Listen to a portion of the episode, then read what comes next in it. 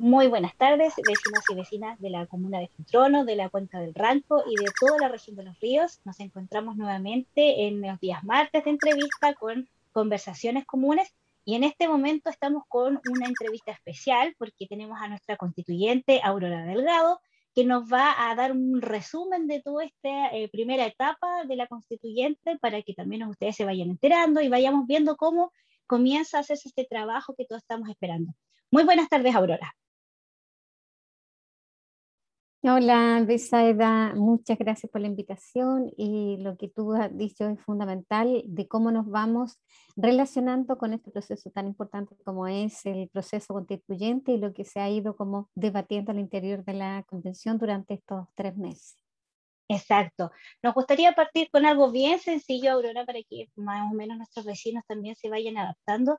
¿Cuál sería tu resumen de esta primera etapa? Eh, incluso desde los momentos un poquito de, tensión hasta la finalización de hace poquito de todos los reglamentos por fin terminados.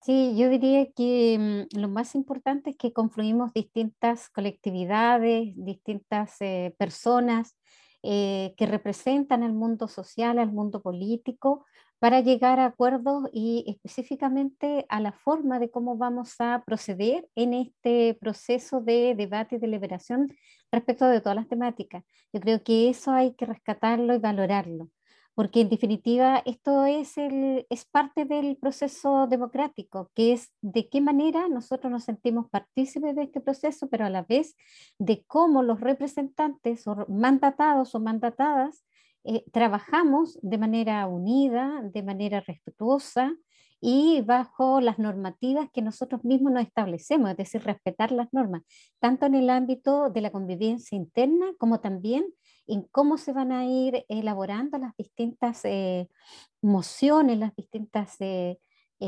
normas constitucionales, por así llamarlo, las distintas normas constitucionales que van a van a ser el fiel reflejo de nuestras expectativas, de nuestras esperanzas que nosotros queremos en términos de un país distinto, un país más inclusivo, más deliberativo, democrático. Entonces, eso yo diría como fundamental. Y estas reglas internas, yo diría que el reglamento, por ejemplo, cuando tú hablabas del reglamento interno, todos tenemos ciertas reglas del juego que tener claro tanto en deberes como en derechos, pero también de la forma de cómo vamos a proceder en las distintas votaciones. Y es un, es un, sistema, muy simple para deliberar y votar.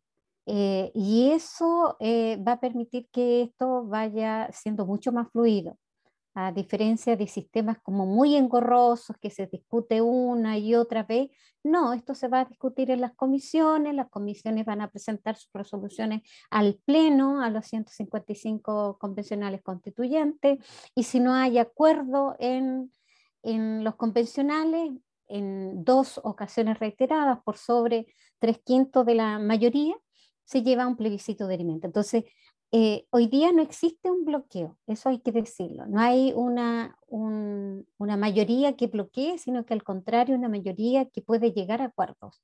Y eso es, eh, es necesario que la población sepa y que para esto tiene que estar informada, que tiene que participar de manera activa. Y, y qué mejor que se vaya informando a través de estos canales en que tú así lo, lo manifiestas y lo promueves. Exacto. Eh, tú has tocado varios temas interesantes. De partida, eh, los chilenos no tenemos el hábito ni tenemos la costumbre de participar. Solo participamos en las elecciones cada cuatro años y mal, y a veces lo hacemos porque también eh, hemos visto que la política tradicional nos ha desilusionado, por así decirlo, en, no concretar estas esperanzas tan anheladas. Pero sin embargo, ahora tenemos un grupo humano muy distinto y, y me gustaría que tú nos acompañaras un poquito en en que nos cuentes cosas como un poquito más de la intimidad, por supuesto, de este nuevo grupo humano. ¿Qué es lo que tú rescatas? ¿Qué es lo que para ti fue nuevo? ¿Qué te sorprendió y qué te da esperanza de que esto va a tener un buen puerto?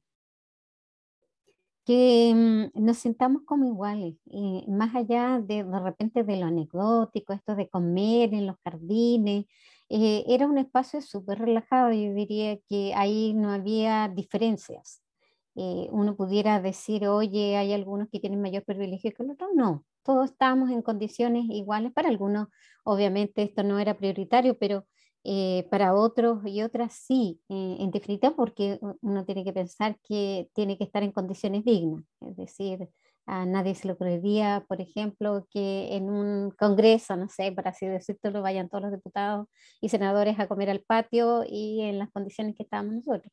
Pero más allá de eso, yo rescataría el tema de eh, compartir un espacio común.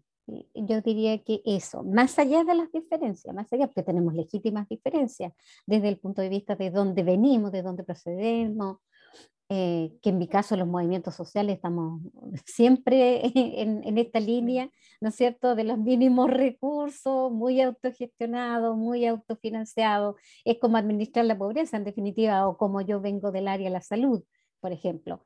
Entonces, ahí yo diría, y lo otro, yo encuentro como eh, simbólico, una cuestión como muy profunda, eh, lo primero que me llamó eh, profundamente la atención fue el discurso de Elisa Lonconi que haya quedado ella como presidenta de la convención. Fue un discurso potente, un mensaje de abrazar estas diferencias y de llamar permanentemente en los distintos plenos al respeto mutuo, al reconocimiento de la diversidad y que todos estamos eh, por, un, por el bien común. Y yo creo que ese, ese mensaje potente quienes están liderando la mesa, en este caso el vicepresidente Jaime Baza, como nuestra Lamien presidenta, le da un sello, eh, hace que la convención, un poder constituyente, un poder soberano, sea distinto a los poderes constituidos, lo que tú decías, esto de la desilusión de la política, pero a estas prácticas añejas de la política, en que hay una crisis de representación, que te llaman solamente para el voto, para las elecciones, pero esto es totalmente distinto. Este es un mandato, pero es una construcción de un proyecto político eh, colectivo. Y eso significa que eh, en, en, este caso, este llamado, esta, esta fuerte, fuerte presencia de los escaños reservados, de los pueblos originarios, que estemos conviviendo eh, y también llegando a acuerdo es, es, es muy, muy importante, más allá de, de algunas cosas anecdóticas.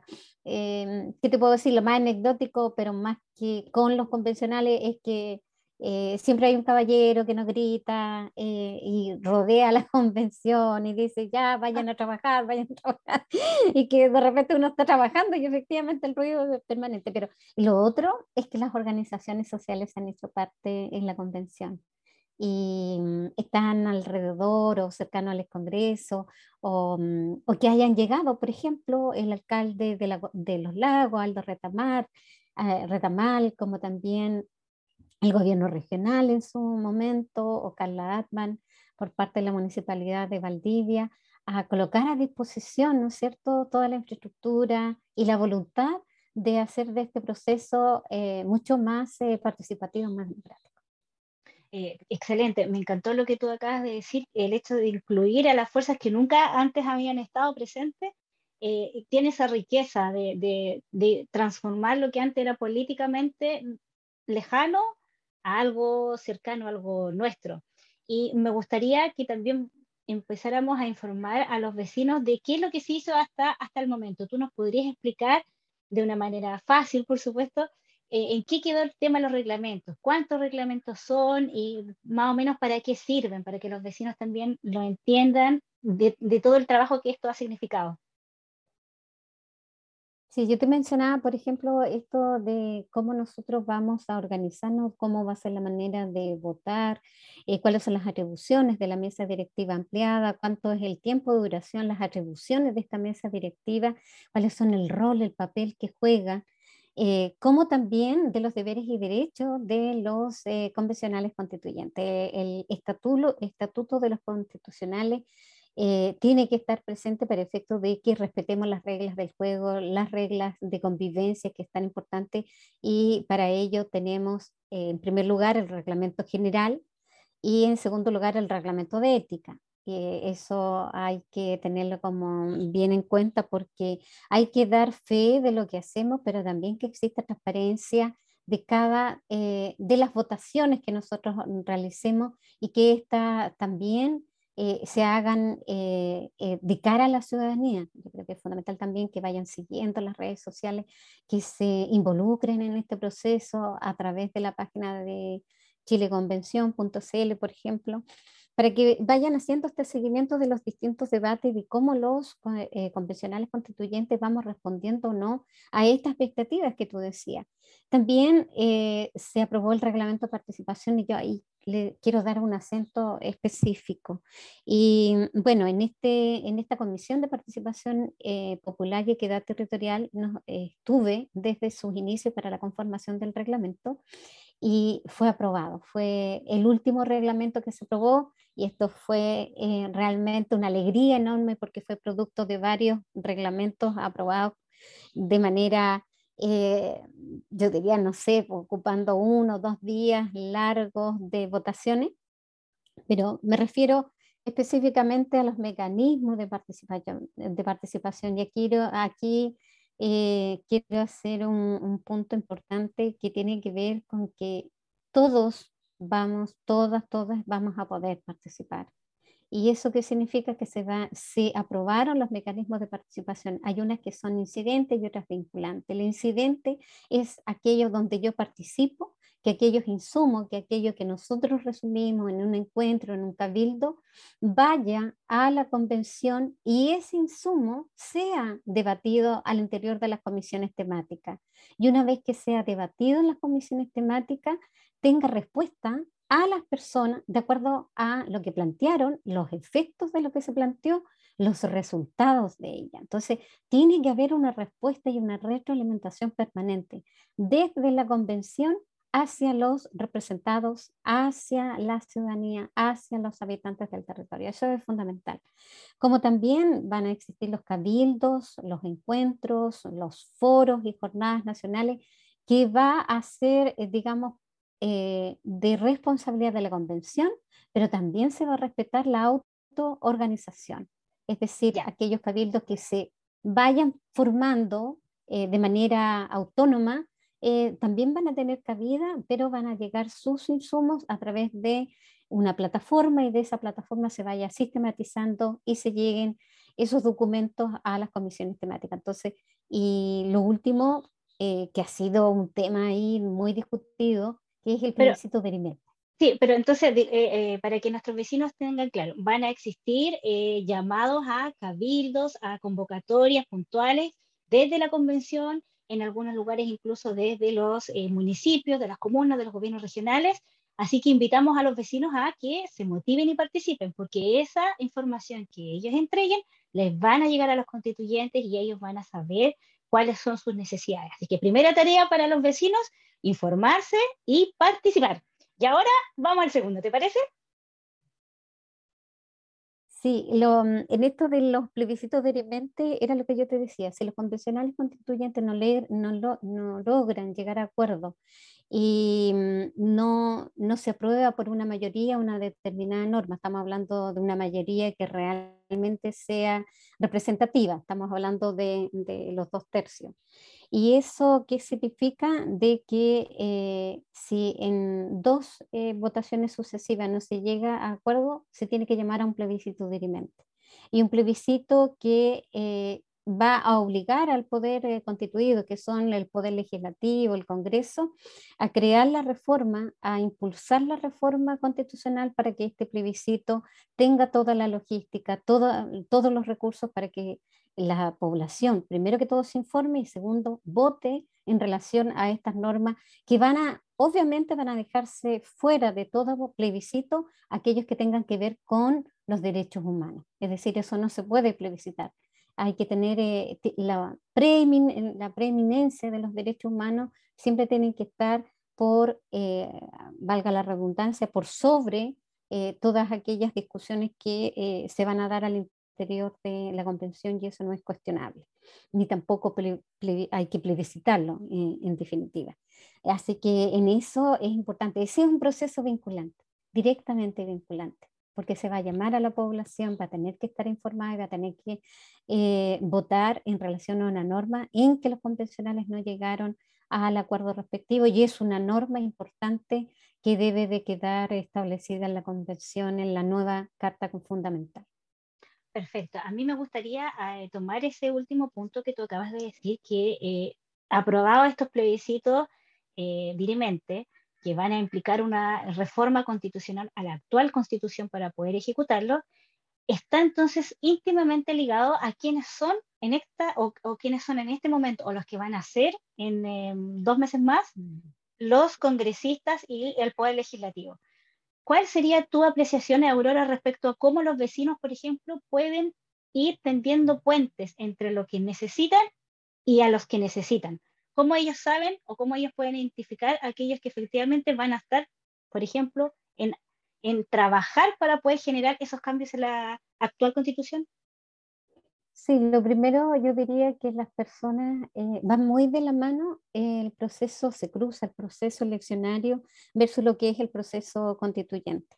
Aquí hay que tener eh, claro eh, de quiénes van a ser los que van a gobernar en un periodo de, mucho trabajo territorial y tiene que estas personas que, que, hoy día se estén postulando a los, distintos a los distintos cargos de representación popular sean personas que se identifiquen con el territorio, que conozcan su territorio y que también tengan una base social. Yo creo que es fundamental que quienes son elegidos eh, han dado muestra de que han trabajado con la ciudadanía, con las comunidades, con los territorios, más allá de que si se presentan o no se presentan a una a un cargo de elección popular. Y yo creo que la gente tiene muy en claro eh, de quiénes son esas personas. Eso tiene que, que, existir esa confianza y por otro lado que también promuevan el proceso constituyente. No puede quedar eh, eh, que solamente se busquen votos, sino que efectivamente sean quienes participen activamente también de estos cabildos no siendo los que lideren el proceso, sino que también tengan esa capacidad de escucha.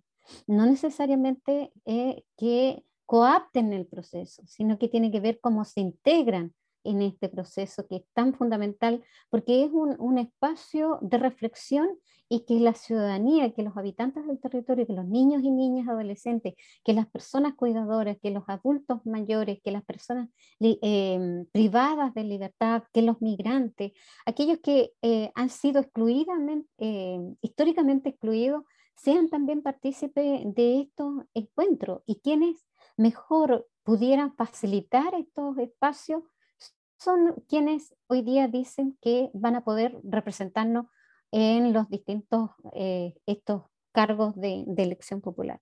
Yo creo que esa sería como una recomendación eh, en relación a lo, a lo, que se viene, que no da lo mismo por quién votar. Eso es muy, muy importante y que exista este arraigo, porque nosotros siempre hemos dicho que es necesario también descentralizar descentralizar eh, la, la, forma de cómo eh, nosotros nos eh, regulamos, nos gobernamos.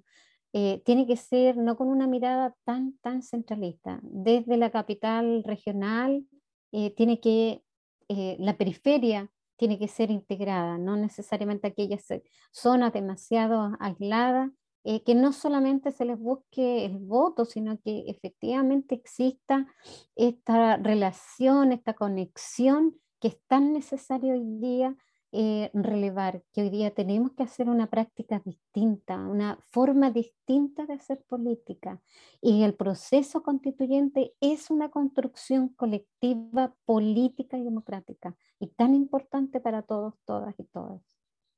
Perfecto, muchas gracias y ya saben todos los vecinos a hacer el vínculo, proceso constituyente y futuros legisladores tienen que ir de la mano. No puede ser un legislador que esté, por ejemplo, en contra o que no esté en, desacuerdo con eh, la Convención Constitucional, simplemente va en contra de los tiempos y en contra de las cosas que estamos pidiendo, para tener ojo y para saber elegir bien. Aurora, eh, sabemos que terminaron los reglamentos y ahora se formaron, entiendo, siete comisiones estables, las cuales van a, como tú bien decías, estudiar los temas y después los presentan en el Pleno. ¿Tú nos podrías contar en qué comisión estás tú y qué es lo que se van a tratar en esa, en esa comisión? Sí, bueno, yo vengo del mundo del trabajo, del mundo sindical, de la salud, eh, soy feminista y, y del movimiento No FP. Así que, lógicamente, estoy en la Comisión de Derechos Fundamentales. Eh, es eh, una comisión que va a tener una un trabajo bastante arduo, hay que entender que se van a considerar todos los derechos. Inicialmente se iba a dividir la comisión en Comisión de Derechos Fundamentales 1 y Derechos Fundamentales 2, dividiendo los derechos sociales colectivos con los derechos civiles, políticos y económicos. Entonces, ahora se agrupó en una sola comisión va a, vamos a tener un, equipo, yo te diría que las personas que están mayoritariamente, no, diría mayoritariamente, pero dentro de las reglas que nosotros nos establecimos, que es que sea paritario, plurinacional, descentralizado, que son principios importantes, reconocer la diversidad, no podían superar el 60% de varones. En esta comisión hay mayoritariamente mujeres. Somos el 60% de mujeres y, eso habla también de, de, las luchas colectivas que las mujeres hemos impulsado. Y, mm, y, es interesante porque también van a estar los escaños reservados, vemos muchas de regiones. Eh, en general, eh, estamos todas las fuerzas políticas y sociales eh, representadas en esta comisión y vamos a defender desde nuestros territorios, ¿verdad? aquello que es necesario restituir, el, derecho a la seguridad social, a la vivienda, a la educación, a la salud, a la negociación colectiva ramal, al derecho a huelga, eh, el derecho de las personas privadas de libertad, el, el, derecho eh, que eh, tanto colectivo como también los derechos políticos, económicos, sociales de los pueblos originarios. Entonces, de los derechos del medio ambiente, la naturaleza, que eh, lo sacamos un poco de los derechos fundamentales y quedó en una sola comisión, pero eso no va a quitar que como convencional constituyente yo pueda estar en otras comisiones en mi calidad de oyente, presentar minutas, presentar propuestas que podamos recoger en las distintas em, actividades en el territorio y eso es, es integrador. Aquí hay que decir de que no va a haber solo un trabajo en la comisión, sino que también ir relacionando lo que nosotros necesitamos, la garantía de estos derechos van también de la mano del tipo de Estado que tengamos, del régimen de gobierno, del sistema de justicia, de los órganos de control, del poder legislativo, en fin. Entonces, eh, siempre hay que estar atentos y atentas a lo que se debata también en las otras comisiones, porque van eh, todas integradas. Eso hay que tenerlo siempre en cuenta. Así que ahí estaré en, estos, eh, en esta comisión que para mí es muy importante. Perfecto. tú bien nos dices, hay que estar siempre atento. Este proceso constituyente ha sido tan novedoso y también nos ha obligado a todos, a todas, a todos, a empezar a estudiar un poquito, a como volver al colegio, por así decirlo, y aprender qué es Estado, aprender de derechos, de derechos individuales, colectivos, de deberes, y lamentablemente no lo teníamos antes tan, tan eh, cerca y ahora tenemos que hacernos cargo del tema. Y bien dices tú, tiene que ser desde el territorio, no solamente pueden ser los representantes, deben ser los representantes los que estén a, la cabeza de esto, también tenemos que ser nosotros. Y quiero eh, que tú nos cuentes cuál es el, tipo de trabajo que tienen ustedes los constituyentes, porque entiendo que se, se determinó en su reglamento interno una semana de trabajo territorial. Cuéntanos en qué consiste esto y cómo los vecinos pueden aportar y pueden ayudarse a entender un poquito más en esta semana. Bueno, la semana territorial tiene como objetivo de que nosotros nos sigamos vinculando con el territorio. Si somos de movimientos sociales, tenemos una trayectoria de trabajo social, bueno, esto es importante. Esto es parte del proceso democrático y por lo tanto eh, vamos a ocupar eh, una semana eh, al mes. Estamos hablando de que en definitiva va a ser dos meses de trabajo territorial en relación al al conjunto, eh, al total de meses que tenemos que trabajar en relación a, la escritura, a la redacción del texto eh, constitucional. Y en esta semana se tiene que rendir cuenta, eh, nosotros le llamamos eh, cuenta popular constituyente de lo que nosotros hemos estado definiendo durante estos meses. Tú hablabas de los reglamentos, de estos cinco reglamentos que ya tenemos, el reglamento general, el reglamento de ética, de comunicaciones, de participación, de participación popular y consulta indígena. Entonces, es tan relevante y ahora el inicio de las comisiones temáticas. Por lo tanto, en esto se da cuenta de lo que estamos abordando, pero también de, de lo que vamos a realizar de aquí para adelante. Por lo tanto, la, la conexión con el territorio es fundamental. Y por otro lado, el, el avance que ha existido de, de, cómo hemos ido implementando estos eh, reglamentos que nos costó obviamente tres meses, pero que en definitiva eh, permiten, permiten que dialoguemos de una manera mucho más ordenada, de una manera que nos podamos entender también.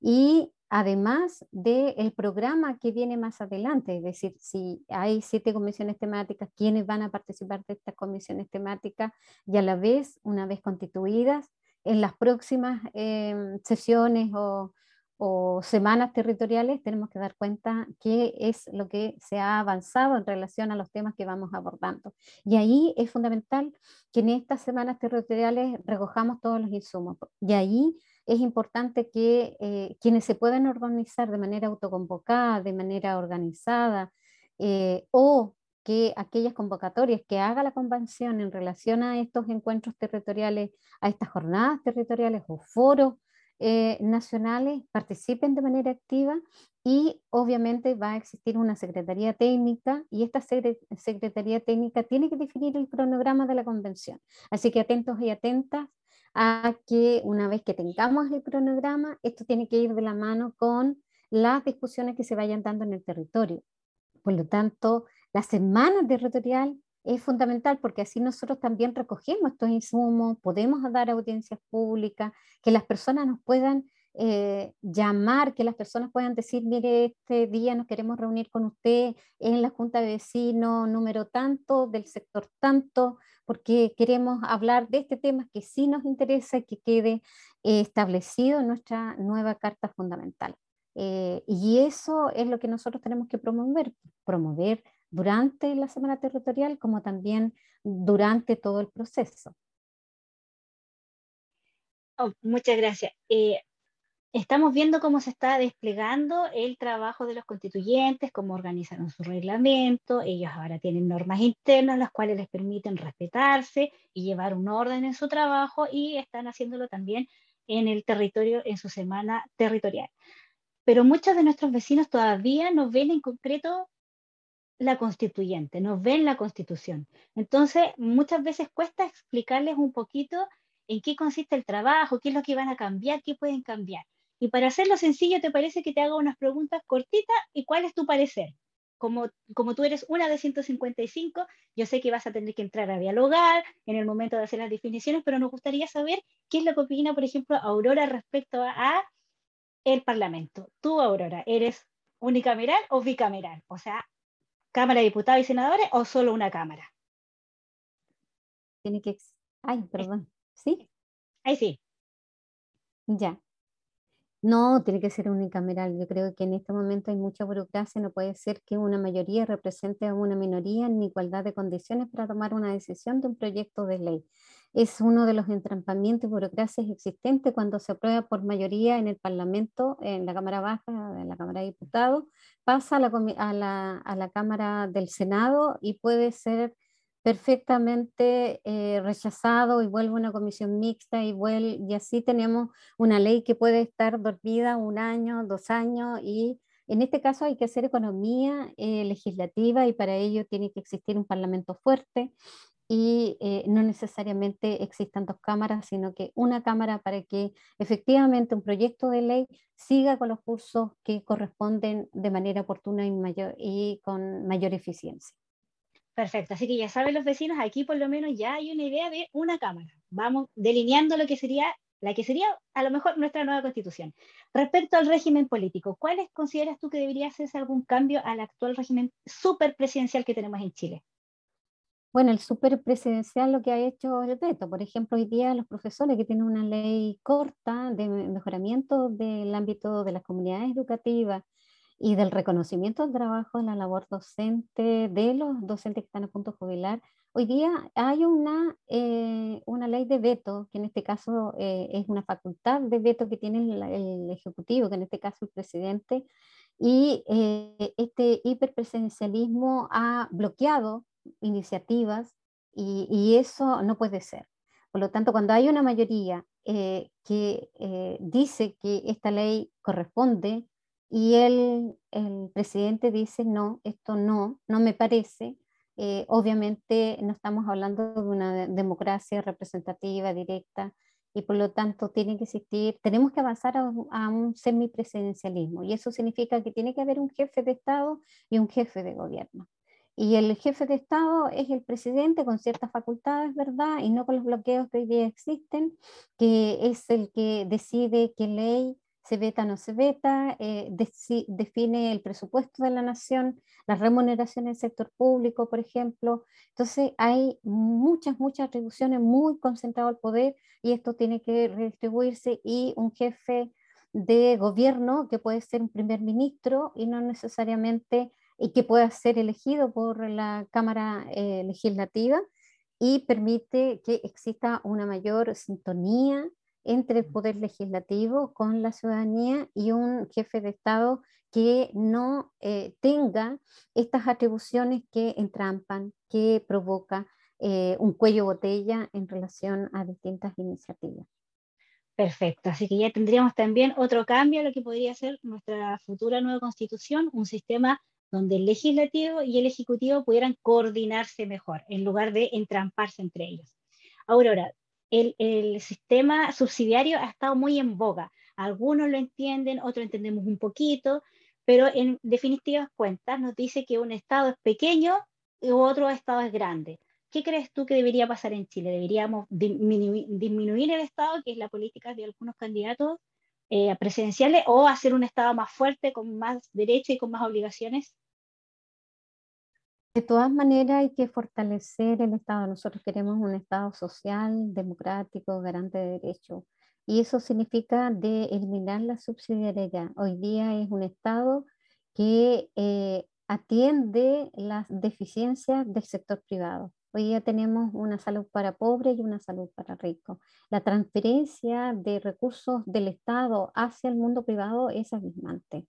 Hoy día el que existan largas listas de espera, el que no tengas una atención de manera oportuna, eh, pasa porque no se cuenta con los recursos necesarios, no se invierte en lo que es salud, sino que al contrario se le ha transferido recursos al sector privado para que éste crezca, a costa, ¿no es cierto?, de los recursos de los trabajadores y trabajadoras, porque quienes estamos hoy día, ¿no es cierto?, cotizando, pagando impuestos, son los mismos trabajadores, las familias, y que eh, en, este, en este momento todo lo que es eh, las políticas públicas, nuestros derechos, eh, han sido prácticamente vendidos, en definitiva, ha sido un lucro permanente. Entonces tenemos que ir desde la subsidiariedad hacia la solidaridad, de lo individual a lo colectivo. Y, y eso es lo que tenemos que rescatar. Y por lo tanto, este Estado tiene que ser garante de derecho, pero tiene que ser garante de derecho en la medida que, que sea más incumbente, que participen eh, mayoritariamente, porque nosotros somos parte de este Estado, somos las distintas naciones eh, parte de este Estado. Ok, ahí ya vamos viendo entonces cómo se podría ir eh, generando esta nueva constitución que lo más probable es, como tú bien lo dices, que son los sentimientos que todos los vecinos tenemos de alguna otra manera expresados más técnicamente más coloquialmente, pero en el fondo necesitamos todo un, Estado fuerte y que, y que sea representativo. Eh, Aurora, también no puedo dejar de preguntarte el, tema contingente, que es el tema ético, porque a esta altura ya es ético, de que tengamos un representante, un jefe de Estado que esté siendo cuestionado en su forma de decir, que esté contradiciendo sus propias palabras, ¿cómo eso podría ser eh, pensando en, en, la nueva constitución, cómo eso podría ser solventado, cómo nosotros podríamos esperar que la nueva constitución las futuras autoridades tengan mayores exigencias y que representen al chileno y chilena y chilene real que tiene, que paga sus deudas, que está de acuerdo con vivir en el sistema y no saltarse este y aprovechar de estas aquellas lagunas que el mismo sistema tiene. ¿Cómo crees tú que desde la nueva constitución eso se podría dar? Que serían dos, eh, dos cosas fundamentales. Una tiene que ver que estas personas que son elegidas de manera popular y que eh, tienen un mandato de sus representados, efectivamente cumplan con ese mandato. Y si no lo cumplen, tiene que haber, un, eh, tiene que haber una revocación.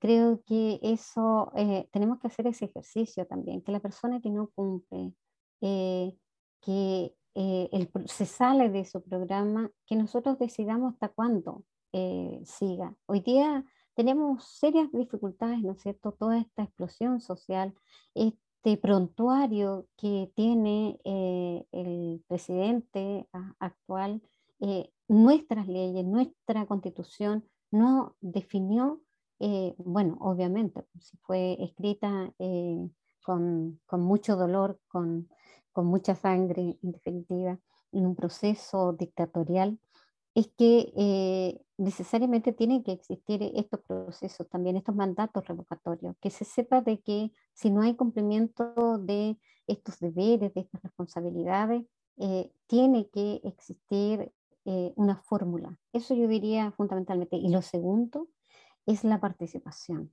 Yo creo que la, la, participación de nosotros, de nosotras, de nosotros en cada una de las instancias de toma de decisión es fundamental.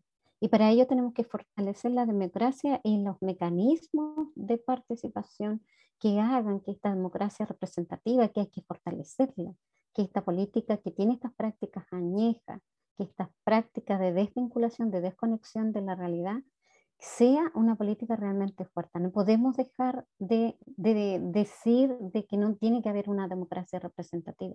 Tiene que haber una democracia representativa, tiene que haber mandato y elección popular, pero a la vez tiene que existir una democracia directa y eso significa una democracia participativa, que esta redistribución de poder no sea solo para algunos, sino que también se despliegue a nivel del territorio y de, desde las gobernaciones, desde los gobiernos locales y regionales, que es fundamental, y de la ciudadanía, de los habitantes del territorio, que si no se participa, ¿cómo vamos a exigir? Si no se participa, ¿cómo vamos a definir políticas públicas? Si nosotros estamos viviendo una realidad que es que no tenemos al alcance una salud que sea digna para todos, todas y todos, eh, si no estamos ahí involucrados, comprometidos, eh, difícilmente vamos a poder tomar las decisiones correctas, porque no solo dependen a quienes elegimos, sino que también de cuánto nosotros ejercemos el poder, hacemos efectivo el control social sobre lo que se está definiendo y que estas políticas públicas lleguen a nuestro territorio y que se definan en relación a lo que nosotros pensamos, a lo que nosotros necesitemos nosotras necesitemos. Perfecto. Eh, entonces, para que los vecinos más o menos vayamos entendiendo, tenemos que participar para poder eh, solicitar ese estado que todos necesitamos.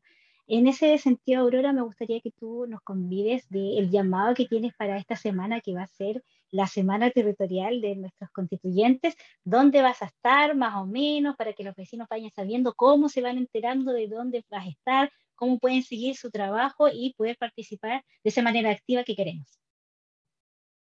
Sí, em, voy a estar en Futrono, voy a estar en Futrono el día miércoles de 14 a 15.30 en el Centro Comunitario Los Niños, así que invitados, invitadas, invitadas a participar. Eh, lo importante es reencontrarnos y de reflexionar en colectivo, eh, de manera conjunta, cuál es el país que nosotros queremos. Y ese ejercicio tenemos que hacerlo de manera eh, permanente. Así que esa es la invitación. Este miércoles, sin falta, eh, traten de asistir. Y lo otro que a través de las redes sociales pueden también ir siguiendo cuáles son las dinámicas y cómo son los debates al interior de la convención. Está el canal de YouTube, hay una bancada de YouTube que así va siguiendo y va haciendo sus comentarios, así que eso es bastante importante. Y las redes sociales. Y, y en esto también yo tengo ahí mis redes, así que no hay ningún problema si quieren algún mensaje interno, excelente, o a través de ti, Beisaida, si hay algún encuentro, alguna, eh, alguna mm, junta de vecinos, una comunidad quiere que estemos para la próxima semana territorial, excelente, ahí podemos generar algún espacio, ningún problema con la disposición y obviamente que nos podamos planificar para ello. Así que todos, todas y todos invitados para el miércoles, ojalá eh, estemos ahí presentes.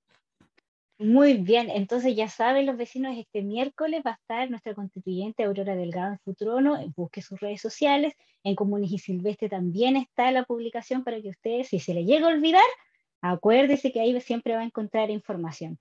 Aurora, eh, te deseamos éxito en toda tu eh, semana territorial, eh, éxito también en la convención, el diálogo que tú dijiste es lo más importante y más que nada agradecerte, por supuesto que siempre estés disponible para nuestras consultas y cualquier cosa que necesites difundir, por supuesto, estamos todos los vecinos disponibles para que ustedes sean, seamos nosotros el puente de divulgación para que tengamos esta mejor constitución. Sí, una nueva constitución y como hemos dicho, la convención se defiende y que eh, este texto que vamos a redactar sea de todos, todas y todas, porque estamos haciendo historia, es un hito histórico, estamos los pueblos y naciones eh, representados y representadas en esta, eh, en esta convención constitucional y, y además es paritario, así que desde, desde los territorios es importante que se delibere, que se discuta, así que insisto en esto, de participar activamente. Así que un gran abrazo, muchas gracias Besayo también por este espacio. Bueno, estamos en contacto los vecinos, no se olviden que también siempre en Comunes y Silvestre pueden encontrar esta eh, información, entrevistas y nuestros constituyentes están disponibles. Téngale confianza porque ellos trabajan y están trabajando para todos. Chao, que tengan buena tarde. Chao, muchas gracias.